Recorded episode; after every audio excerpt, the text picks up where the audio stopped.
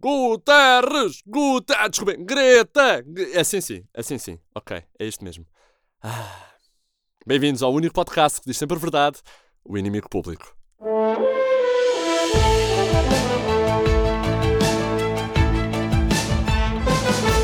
Olá, daqui o inimigo e esta semana teve de tudo.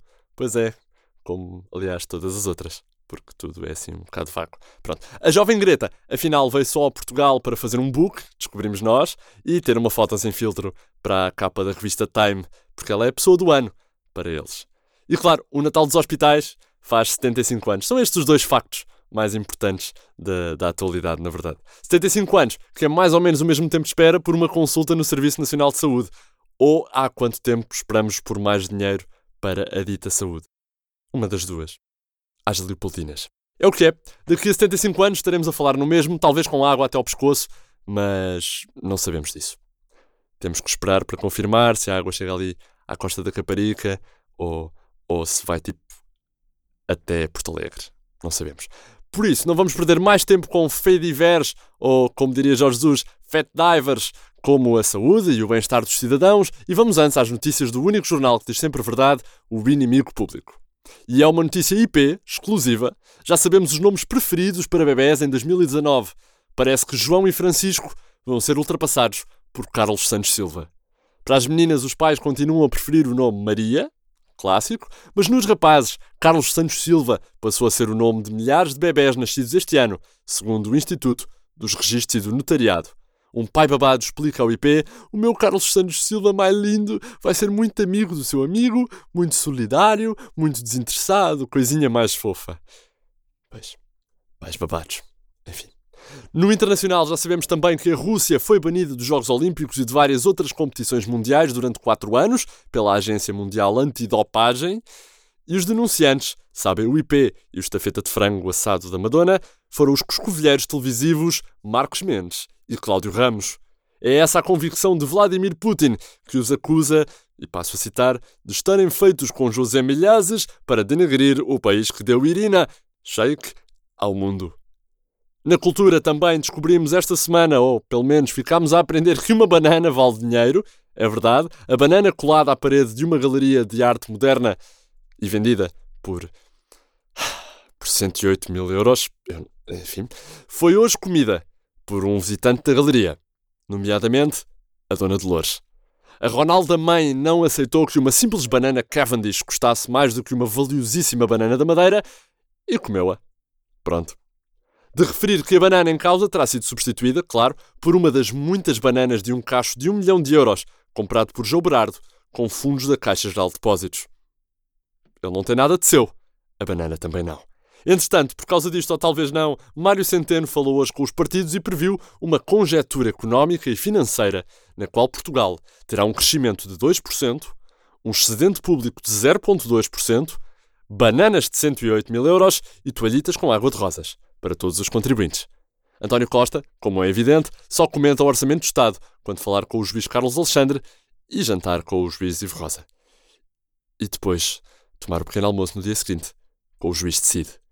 À margem de comentários, tal é a sua soberbidão, claro, está a versão em papel do nosso inimigo público, todas as semanas com o público, já disponível nas bancas, sem sombra nem dúvidas, porque a impressão é de qualidade. Na capa desta semana destacamos, claro, a onda de ministros descontentes que pedem o impeachment de Mário Centeno. A vida do Ministro das Finanças parece que não está fácil. Não está, não, senhor. Não está. Centeno continua a cavalgar uma política oposta, por exemplo, à da mãe de José Sócrates, em relação ao cofre, e não dá dinheiro à tripa forra a ninguém. Ninguém. O ambiente no Executivo é, aliás, de cortar a faca para o Ronaldo do Ecofine, por parte, entre outros, de Marta Temido, a autoproclamada um, Bernardo Silva da Saúde, que não se governa apenas com o aumento de 800 milhões e 8.400 funcionários. Não, isso não chega. Com o orçamento do Estado já praticamente enfiado na PEN, Costa passou a semana toda no grupo do WhatsApp, o Eurogrupo que fica com ele e faça bom proveito, a conter o propósito dos ministros para impugnar Mário Centeno. O impeachment pode avançar assim que o Ministro das Finanças acabar a terapia para controlar aquela, aquela expressão tensa constante de quem acaba de ser apanhado em público com um lenço de papel pendurado em cada narina, que é uma coisa que ele tem muito. Enfim. Entretanto, o IP sabe também que, por causa deste mal-estar evidente, Costa fez um roast a Centeno no último Conselho de Ministros. O Ministro das Finanças foi vítima de uma sessão de enxovalho público no último Conselho, quando António Costa chamou Christine Lagarde, Mário Draghi, Vasco Polido Valente e o cantor Melão para assarem o governante, enlumbrando, com piadas de fortíssimo conteúdo sexual sobre finanças públicas, que é um clássico. Conteúdo sexual e finanças vão sempre bem. Centeno assistiu ao roast com o sorriso angustiado do costume e até bateu palmas no final quando Pedro Nuno Santos parece que lhe chamou. Como é que foi que lhe chamou? Ah, já sei. Caceteiro do meio campo com a mania que é o Bruno Fernandes, do Ecofin. Como todos os roasts, parecia mais divertido no papel. No internacional, sobre as eleições inglesas, o enviado especial do inimigo adianta que Boris Johnson venceu na freguesia de Albufeira. Os pubs de Albufeira, ou Albufeira, encheram-se de ingleses bêbados, passa a redundância que celebraram até escutarem os barris de Stout num raio de 30 km, segundo o enviado.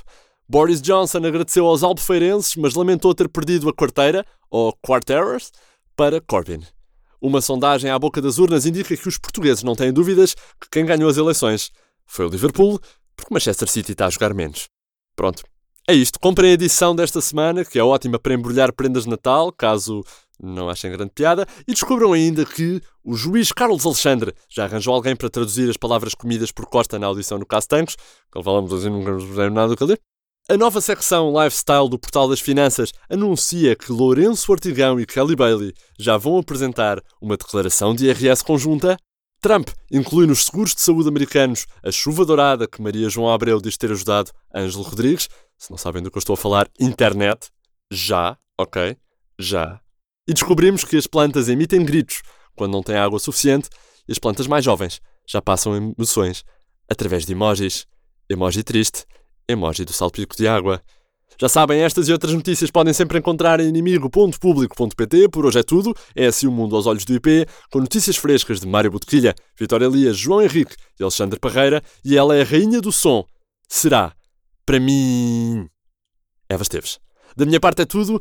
André Dias despede-se com amizade. Tenho de ir andando. Caso me chamem para vencer algum prémio, eu não tenho fotos na praia. O que é que eu faço? Para a fonte da telha!